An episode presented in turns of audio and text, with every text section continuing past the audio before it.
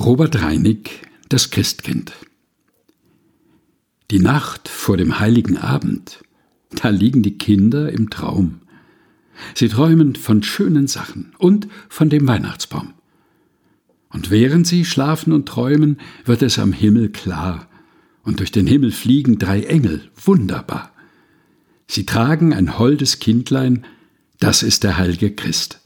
Es ist so fromm und freundlich, wie keins auf Erden ist. Und wie es durch den Himmel still über die Häuser fliegt, schaut es in jedes Bettchen, wo nur ein Kindlein liegt, und freut sich über alle, die fromm und freundlich sind, denn solche liebt von Herzen das liebe Himmelskind. Wird sie auch reich bedenken, mit Lust aufs Allerbest, und wird sie schön beschenken zum lieben Weihnachtsfest. Heut schlafen noch die Kinder und sehen es nur im Traum.